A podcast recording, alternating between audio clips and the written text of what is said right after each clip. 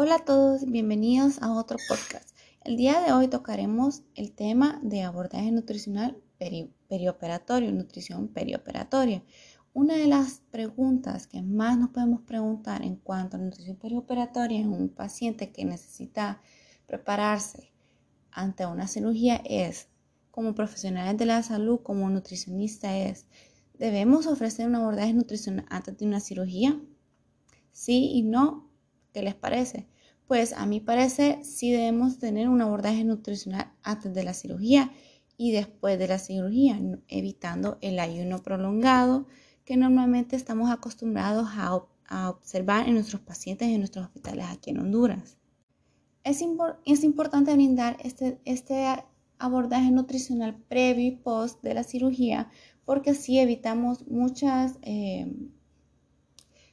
consecuencias del, del paciente, como lo son eh, mayor estancia hospitalaria, hay hipoglicemias, hay resistencia a la insulina pre y postoperatorio, que eso ya está, ya está muy evidenciado.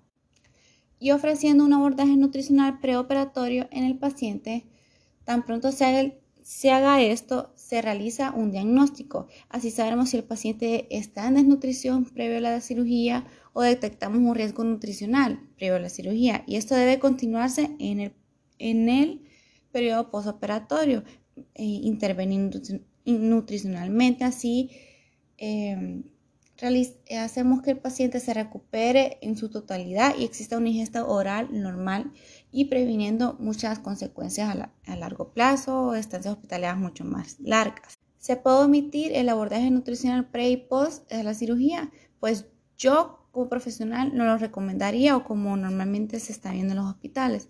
¿Por qué? Porque si intervenimos desde antes mejoramos las estancias hospitalarias, como había dicho anteriormente, y eh, evitando la, resistencia a la insulina. Esto, claro está, si, si aplicamos lo que es el protocolo ERAS.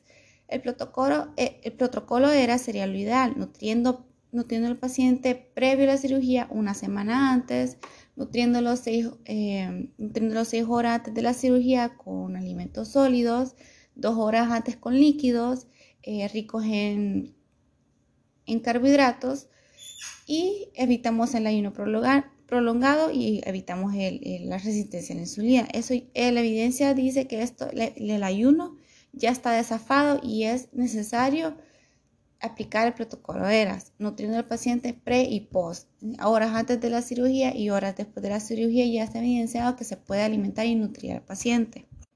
¿Y qué beneficios tenemos a través de esto? Bueno, podemos minimizar el catabolismo proteico, y evitando la inanición del paciente. Mantenemos las funciones musculares, mantenemos las funciones viscerales, mantenemos las funciones inmunológicas, mantenemos las funciones cognitivas también. También podemos favorecer la capacidad, la respuesta generativa, también podemos favorecer la respuesta y recuperación postoperatoria brindando esta nueva modalidad que es el protocolo ERAS.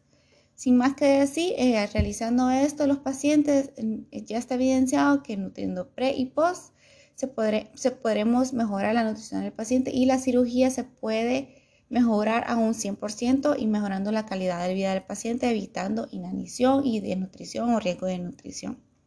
Nos vemos en otro podcast y esto fue todo por hoy. Muchas gracias.